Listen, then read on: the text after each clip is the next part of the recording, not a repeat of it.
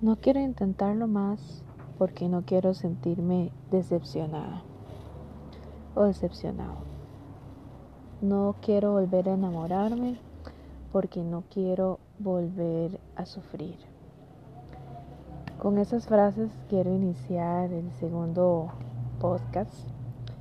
Eh, un tema que me ha estado resonando mucho durante la semana gracias a, a un video que me hicieron llegar de una psicóloga estadounidense. Después les comparto el nombre y en redes voy a estar compartiendo el, eh, el fragmento del video para que puedan observarlo y que tiene que ver con el manejo de las emociones y bueno, tal vez para muchos sentimientos, porque parece que, que todavía no queda muy claro cuál es, o para muchos no queda muy claro cuál es la diferencia entre uno y otro.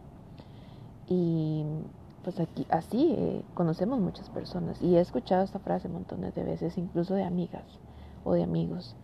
No quiero intentarlo más porque no quiero volver a sentirme frustrado o frustrada, no quiero volver a enamorarme porque para qué, eso solo me trae problemas. Eh, no quiero volver a intentar un proyecto propio porque no quiero sentirme decepcionado o frustrado. Y en todos y cada uno de los casos mi respuesta ha sido lo mismo, ¿verdad? Y por es que tenés las metas de un muerto, ¿verdad?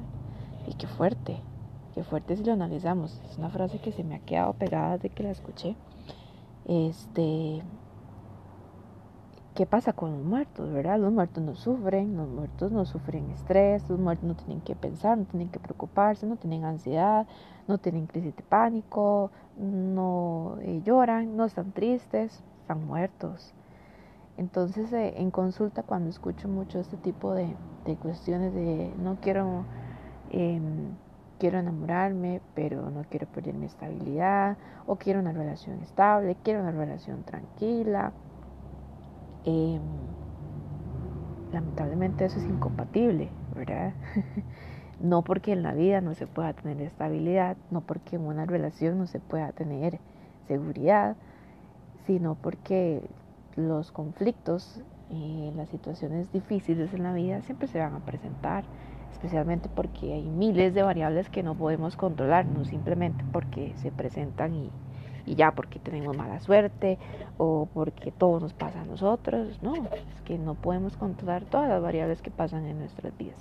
Y muchas eh, eh, de estas situaciones creo y tengo la certeza de que vienen para hacernos crecer, para hacernos subir de nivel, para hacernos llegar al, siguiente peldaño, ¿no?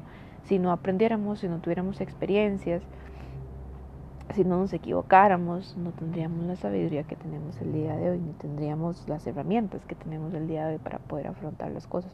Por supuesto que hay niveles, ¿verdad? Hay, hay conflictos de conflictos, hay personas con más conflictos que otros, y como lo he dicho muchas veces y lo he escrito muchas veces, y ya metiéndome casi que 100% en espiritualidad eh, y en mis creencias espirituales, eh, nuestra alma, eh, como parte de su contrato de, venir a, a, esta vida, escogió las lecciones que quería vivir y estamos bien.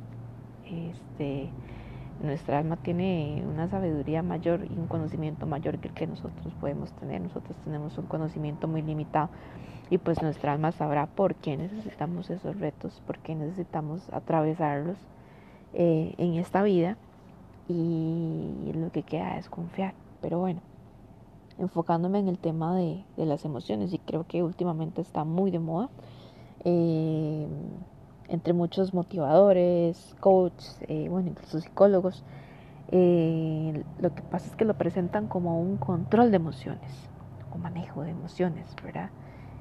Y siendo algo tan inherente al ser humano, es muy difícil, es muy difícil controlar eh, que, por ejemplo, te despidieran hoy en la tarde del trabajo, algo que ni siquiera te veías venir, que tuviste un accidente, por algo se llama accidente, porque no fue algo que planearas, no fue algo que te esperaras, eh, y cómo controlas las emociones y los sentimientos en ese momento.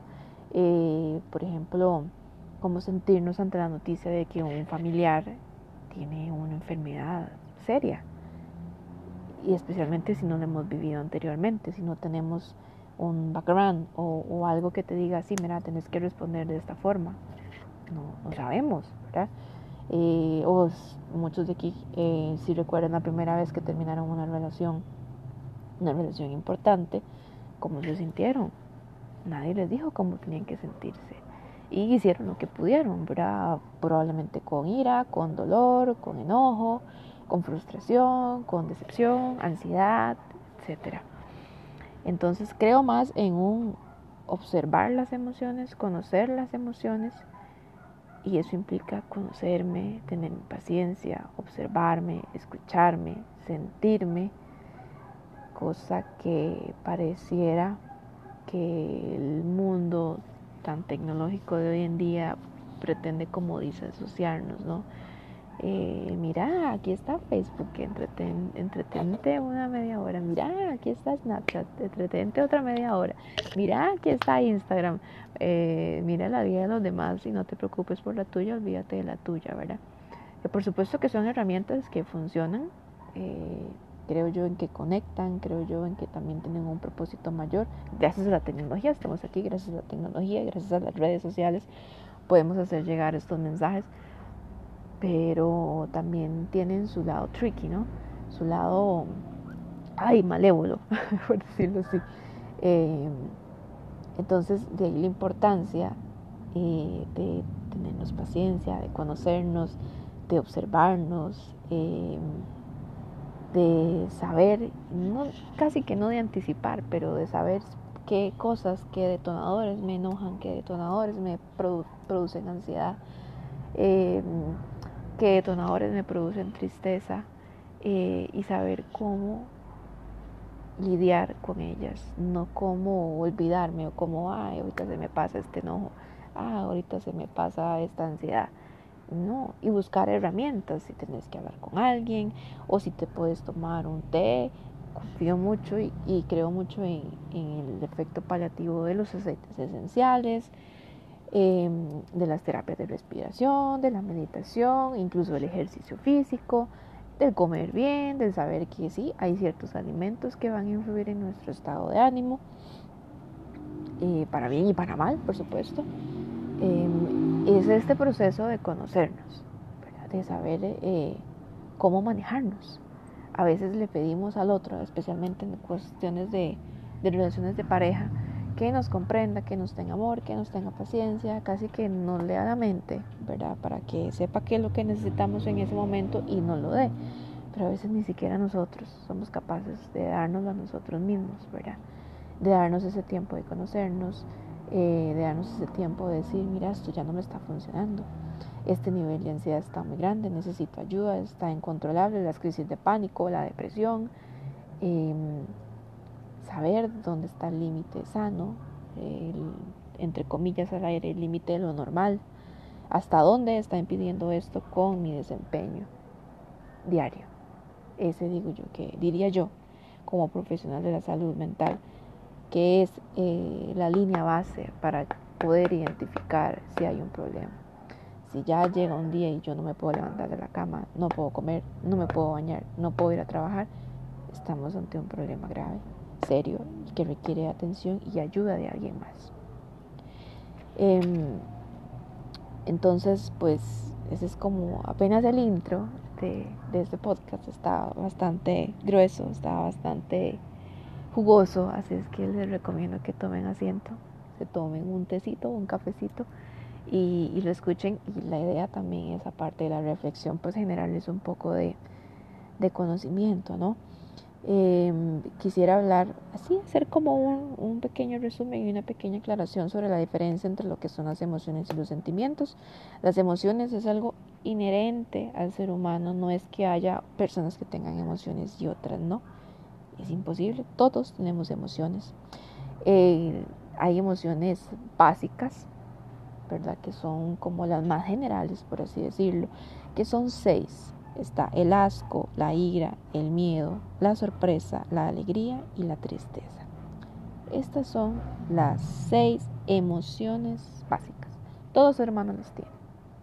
¿Qué es lo que va a variar? ¿Cuáles son los matices que hay entre las personas? Ahí entramos en el campo de los sentimientos. Entonces, ¿qué son los sentimientos.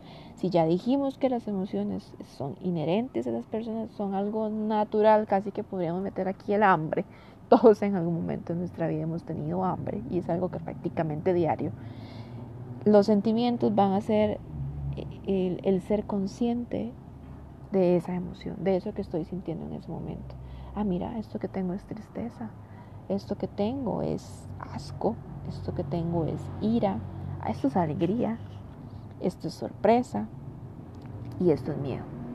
Entonces, los sentimientos es algo que vamos construyendo según la experiencia y según el conocernos a nosotros mismos.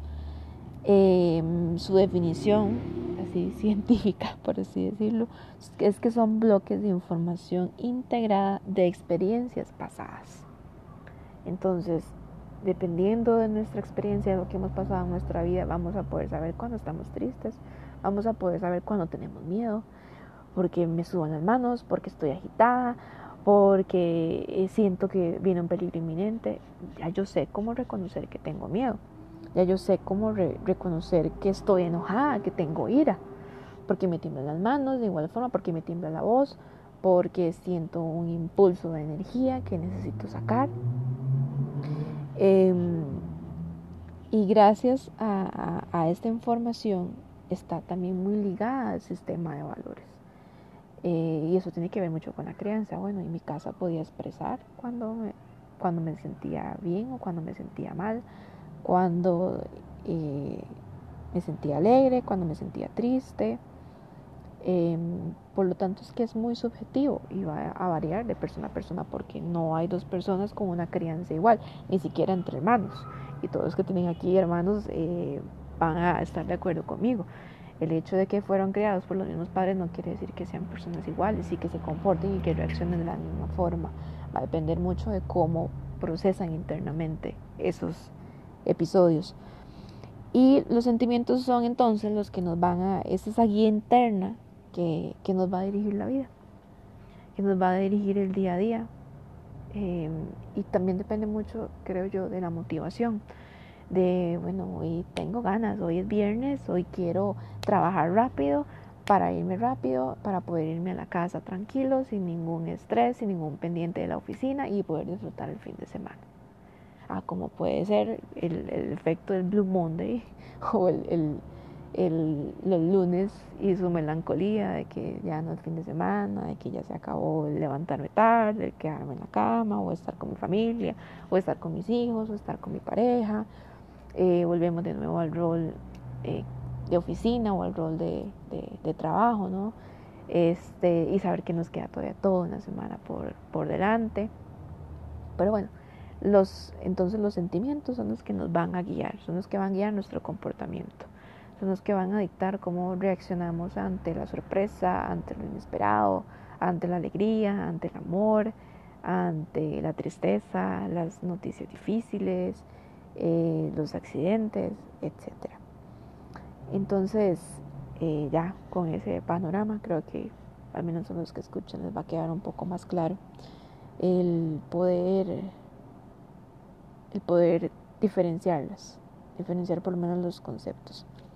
Entonces, ¿qué es lo que pasa? ¿Qué es lo que, el punto al que quiero llegar? Eh, em, que he estado observando cómo ahora se habla de emociones buenas y malas y de cómo controlarlas. Y primero, no hay emociones buenas y malas. No, no hay.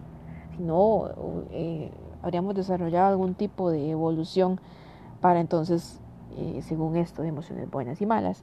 Eliminar el asco, eliminar la ira, eliminar el miedo y eliminar la tristeza. Nos quedaría únicamente la sorpresa y la alegría. Pero no es así. Seguimos sintiendo las mismas emociones que nuestros antepasados, eh, que la era en Egipto, que bueno, lo que quieran imaginarse, que los cavernícolas, que, que todos nuestros antepasados. Entonces, no creo en esto de emociones buenas y malas, creo más en eh, la falta de expresión, la falta de autoaceptación, la falta de conocimiento de nosotros mismos y la falta de expresión. Muchos dirán, ¿cómo expreso la ira? ¿Cómo expreso el miedo? pues sí, hay muchas técnicas como las que ya mencioné, pero creo que la técnica número uno va a depender de nosotros, de, de observarnos, de reconocernos y este paso entre la reacción o la respuesta. Una reacción es algo inmediato. Es me enojé, te pegué cuatro gritos y me fui. Eso es una reacción. Una respuesta es me dijiste lo que me dijiste, me di cuenta que me enojé, acepto que estoy enojada. Hay un proceso consciente. El, enojo, la mayoría de las veces, creo que un 99% esconde dolor. Entonces llego a la raíz de que este enojo, en el fondo es que me duele, porque no me gustó lo que me dijiste, porque no me lo esperaba, porque no me parece justo, etcétera, etcétera. Así es que elijo en ese momento no responderte si no puedo, si definitivamente necesito ir a tomar aire, ir a tomarme un café, ir a bañarme, ir a caminar para poder volver a mi centro, volver a mi poder compasivo, a mi amor propio y darte una respuesta. Esto sería lo más, lo ideal, lo recomendable. ¿Que se puede en todos los casos? No, somos seres humanos. Pero cuando nos hacemos conscientes, y esto es lo que me encanta del despertar de conciencia, una vez conscientes no podemos ser indiferentes, una vez de que sabemos que se puede responder, que se puede em, redirigir la energía de una forma diferente, empezamos a cambiar, empezamos a hacer pequeños cambios, tal vez no inmediatamente, tal vez de, de que una semana me volviste a decir algo similar y tuve un retroceso y volví a reaccionar de la misma manera, pero ya soy consciente y ya me di cuenta de que esto no puede seguir siendo así. Entonces, ahí es donde empiezan los cambios, los cambios reales en nuestro comportamiento y nuestra forma de vida, porque al final de cuentas lo que hacemos es eh, expresar las emociones de una forma más sana y al final de cuentas nos provoca, porque es como un resultado paz. Sabemos que reaccionamos bien, no tenemos que estar pidiendo perdón, eh, no tenemos que hacer el conflicto más grande si es que ya hay un conflicto. Eh, podemos comunicarnos de una forma más humana, más asertiva. Eh, y se desarrolla creo que incluso lazos más fuertes y, y más duraderos, más perdurables. Entonces, que se pueden controlar, no, no creo. Pero sí es muy importante esto de la expresión, la expresión correcta de las emociones, que implica un proceso de conocimiento. Y esto es lo que generalmente nos, nos choca, ¿no? Nos genera como, como conflictos internos. No nos gusta conocernos. No nos gusta no nos gusta perder el control, pero tampoco nos gusta saber que el cambio depende de nosotros. Queremos depositar la responsabilidad en los demás. Queremos decir que fue culpa del otro, que me dijo las cosas de, tal manera, que no tuvo tacto, que fue muy grosero, etcétera. No podemos controlar a los demás. No podemos controlar su estado de conciencia, su nivel de conciencia. El único control que tengo es sobre mi nivel de conciencia, sobre mi respuesta, sobre mi forma de conducirme por la vida. Y cuando ya yo sé que la paz me ha costado mucho construirla, eh, ya no estamos dispuestos a perderla por cualquier cosa, ¿verdad? Por, y que no suene a ¿verdad? Por alguien inconsciente, por alguien que no está al tanto de cómo se dirige hacia los demás, por alguien que no está al tanto. O que en ese momento la emoción y el sentimiento le pudo más, porque también, también hay casos, ¿verdad? Entonces, eh, ¿Qué es lo que he observado que se está generando ahora con todos esos movimientos espirituales y movimientos de motivación y de coach, etcétera? Una falsa positividad, ¿no? Eh, que al final de cuentas lo que nos impide es eh, desarrollar herramientas de afrontación. Decimos, ay, no tienes por qué sentirte así, eso es cualquier cosa, ahorita se te pasa, ay, deja de llorar, no era para tanto, ay, eh, no es la primera persona que termina una relación, no es la primera persona que, le, es infiel a su pareja, mm, etcétera. ¿verdad? No es la primera persona que despide, no es la primera persona que se muere. Desvalidamos eh, lo que nos hace sentir em, esa emoción, que nos hace sentir ese momento y hacemos como que no es nada, ¿verdad? Lo hacemos de lado y no, mantente positivo, tú puedes, eh, piensa en el mañana, piensa en que esto va a pasar rápido, toma, distráete un poquito, vete a comer algo dulce, vete a comer algo rico, vete de compras. Y empezamos a desarrollar sentimientos, bueno, eh, formas de, evitación, Y ni hablar de lo que son las drogas y de lo que es eh, el alcohol, que bueno, que es una droga, ¿verdad? Pero es una droga más aceptada socialmente. Entonces empezamos a tomar para sentirnos bien, empezamos a fumar para sentirnos bien, para relajarnos, para olvidarnos de los problemas. Pero el problema sigue ahí, el conflicto sigue ahí. Y tu manera de responder ante ese conflicto sigue ahí. Entonces, si no analizas nada está cambiando. Lo único que estás haciendo es distrayéndote. Distrayéndote del momento, tal vez dañando tu cuerpo, dañando tu salud, dañando tu economía, desequilibrándote emocional y mentalmente. Y se genera como una bola de nieve, ¿se entiende? Entonces, esta falsa positividad de que todo tiene que estar bien, de que tenemos que estar siempre con la energía alta, con el, con el positivismo eh, a mano, ¿verdad? Este, de que no puedes llorar, de que no te puedes sentir mal, de que no te puedes enojar, de que no tienes por qué llorar, eh, incluso lo vemos mucho con los niños, ¿verdad? ¿Qué generación estamos creando? Ay, no llore, tenga el celular, tenga la tableta, tenga eh, el YouTube, tenga el confite, tenga el juguete. Estamos llenando a a nuestra futura generación de inadaptados, inadaptados emocionales, analfabetos emocionales. Le robo la, palabra a Ismael Cal. Em, personas que no pueden lidiar con las emociones fuertes, ¿verdad? con lo imprevisto, con la sorpresa, con lo inesperado. Em, y empezamos a catalogizar y enseñarles que hay emociones buenas y que hay emociones malas. Entonces, según esto, yo no debería sentirme mal, no debería sentir tristeza, no debería sentir miedo, no debería sentir enojo, pero me están quitando una parte vital de lo que yo soy. Entonces, ¿cómo van a ser esas futuras personas, estos futuros adultos, cuando se enfrenten a un problema eh, la vida real, a un problema de adulto, ¿verdad? cómo van a ser cuando estén en una relación de pareja. Se empieza uno a, cuestionar un montón de cosas y de aquí la ya uno ve y evidencia la necesidad de decir, no, no, las emociones son emociones. Las situaciones te van a generar algo porque sos un ser humano. Pero ya como les expliqué, los sentimientos van a ser bloques de información de información que recogen mi manera de reaccionar ante las situaciones. Entonces, ¿qué te está diciendo? Eso que puedes cambiarlo. Que sí, que te criaron para que ante el enojo pegues cuatro gritos o, bueno, eh, esperamos que no sea el caso, pero reacciones de forma violenta, tires las cosas por allá, te vayas enojado, dures tres, cuatro, cinco días sin hablar a la persona, que así fue como te criaron, que así es como crees que es la forma correcta de lidiar con esa situación está bien, pero no tiene por qué seguir siendo así. No tiene por qué seguir siendo así y entonces empezamos a evadir situaciones porque creemos que es mejor si las evitamos. Ya yo no me quiero enamorar porque ya yo no quiero decepcionarme. Nadie te asegura eso. Es imposible.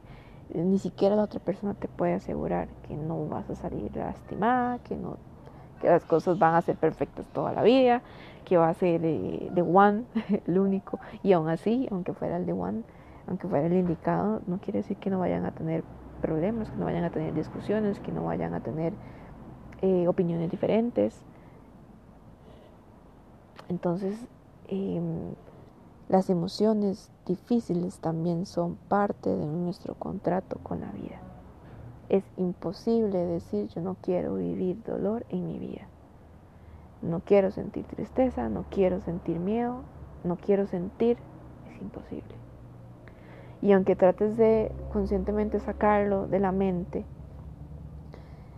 eh, ahí es donde empezamos a ver personas enfermas, ahí es donde empezamos a ver casos de cáncer, ahí es donde empezamos a ver tantas enfermedades que hay, gastritis, colitis, gastroenteritis, reflujo, que es lo que no está soportando, ¿verdad? Empezamos a castigar empezamos a sentir ese dolor en el cuerpo, ese dolor psíquico, hablando ya en términos psicológicos, ese dolor psíquico que no encontramos la forma de expresarla, de apalabrarla, de vivirla, de sentirla, de atravesarla, empieza a salir en el cuerpo, por algún lugar tiene que salir. Estos resfríos, esas alergias, eh, empiezan a salir por alguna, por alguna, de alguna manera. Ese dolor tiene que aliviarse de alguna manera. Entonces, eh, las emociones hay que vivirlas, hay que crear nuevas formas de cómo vivirlas y ya nos estamos dando cuenta de que nos están afectando demasiado, de que nos están impidiendo vivir una vida productiva y no estoy hablando solamente de trabajar, sino una vida productiva en el sentido de que voy hacer lo que tengo que hacer normalmente durante el día, ya sea que si estoy en la casa, que si soy estudiante, que si estoy trabajando, que si estoy cuidando a mis niños. Em, esto es una vida productiva. Las emociones se van a presentar y ni siquiera podemos predecirlas, porque no podemos predecir que lo que va a pasar en el siguiente minuto. Lo único que tenemos es en el ahora. Tal vez de aquí a un minuto te llamen y, y, te digan, mira, un accidente, pasó tal cosa, mira, me sentí mal, tuve que ir al doctor y resulta que tengo esto. Son cosas que no podemos prever. Son situaciones que se van a presentar. Y lo único que nos queda es lidiar con lo que nosotros sentimos, lidiar con la forma en que esa situación nos hace sentir y cómo queremos afrontarla, cómo queremos vivirla. Y no hay un manual para eso así como no hay un manual para el duelo. Hay etapas, hay etapas del duelo, sin embargo, de esas cinco o cuatro etapas, pasas por la uno, después por la tres, después por la cuatro, después te devuelves a la uno, después a la dos, hasta que llegas a la cinco, pero no, no estabas listo, te devolviste a la uno. Eh, cada persona vive su proceso, ni siquiera se puede decir cuánto es el tiempo ideal o esperado en que una persona se recupere de una ruptura amorosa, de la muerte de un familiar, de la muerte de un cónyuge, de la muerte del hijo, ni siquiera la muerte de una mascota. Es imposible. Es un proceso único e irrepetible, porque el hecho de que pierdas un hermano, por así decirlo, o de que pierdas a tu madre es muy diferente. Son procesos diferentes, serán eh, momentos de tu vida diferentes, son relaciones diferentes. Es imposible que vivas a vivir lo mismo. Y la experiencia en la que va construyendo esa forma en la que vas a responder. Así es que este es el tema que quería trabajar el día de hoy. Eh, tal vez como para cerrar, eh, como con conclusiones, que es lo importante, dejar de evadirse, dejar de, de invalidar lo que siento, adentrarme más bien en qué es lo que siento, conocerme, saber cómo es que yo reacciono y cómo puedo mejorar eso, darme cuenta si mi manera de reaccionar a las situaciones afecta a, quienes tengo alrededor, afecta a las personas que quiero. Eh, y generalmente la mejor manera de conocernos es estar en relaciones, es relacionarnos con los demás.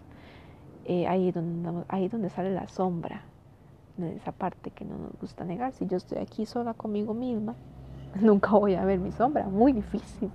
Es en la interacción con los demás, con los papás, con los hermanos, con los compañeros de trabajo, con los compañeros de estudio, con incluso con la pareja es que nos damos cuenta de esas partes que no nos gusta tanto. Pero entonces no le tengamos miedo al proceso. Y si necesitamos ayuda de alguien más para hablarlo, sea de ayuda profesional, sea de un amigo, eh, busquémosla busquémosla con toda confianza, si nos ayuda eh, escribir, hoy me sentí así, así, así, hagámoslo, llevemos un, diario, un journal de, de nuestras emociones y nuestros sentimientos. Y qué es lo bonito de todo esto, saber que las cosas no tienen por qué seguir siendo igual, que yo puedo cambiar, pero que ese poder es mío. Que sí, que en el pasado sufrí mucho por las relaciones, que me afectó mucho que, que mi pareja anterior me terminara, pues esta vez puede ser diferente. Ya no soy la misma persona de antes, no es ni siquiera la misma relación, no tienes por qué vivirlo igual. Ya ahora tenemos un entendimiento diferente de que no puedes controlar a otra persona, de que hay experiencias, de que hay ciclos de vida que se acaban, de que hay personas que se van y de que no podemos controlar eso. Entonces uno empieza a vivir las cosas de manera diferente, con una mayor paz, eh, con un estado de conciencia diferente. Eh, ya uno tiene certeza de que hay planes mayores, de que hay, de que todo pertenece a, a una misión que todavía no tenemos el resultado final ante nuestros ojos, pero tenemos que tener certeza de que lo que pasa es lo único que pudo haber pasado. Este, entonces eso es lo que quiero dejarles el día de hoy, de que el único responsable de lo que de cómo reaccionamos, de cómo respondemos ante la vida somos nosotros, como dije anteriormente y me repito y me vuelvo a repetir para que quede claro, no podemos controlar lo que pasa en nuestra vida, en lo que pasa a nuestro alrededor. Lo único que podemos controlar es a nosotros mismos es nuestra manera de reaccionar y aún así siempre podemos estar en constante evolución. Eh, tal vez lo que me molestaba ayer ya no me molesta hoy y ya dentro de tal vez cinco años ni siquiera le voy a prestar atención, ni siquiera me voy a detener a analizarlo, a pensarlo, a reflexionar. Va a ser como, como cualquier cosa. Este, entonces uno aprende a quitarle no importancia, pero tal vez a restarle energía a ciertas situaciones. Uno decide hasta dónde quiere sufrir por tal situación, porque creo que las cosas que perdemos, sea trabajo, sea pareja, eh, e incluso lo material, porque a veces depositamos mucho afecto, especialmente cuando las cosas nos cuestan, depositamos afecto en las cosas materiales. Creo que esas pérdidas hay que vivirlas, por supuesto que sí, pero conforme nos vamos adueñando y apropiando de nuestro proceso, esos procesos se hacen más ligeros y ya no nos detenemos tanto tiempo en el dolor, tanto tiempo en el miedo, tanto tiempo en la ansiedad, en la inseguridad. Y creo, bueno, tengo la certeza de que eso es la belleza de, de este proceso. Así es que espero que les haya gustado el capítulo de hoy y nos estamos escuchando. Bye.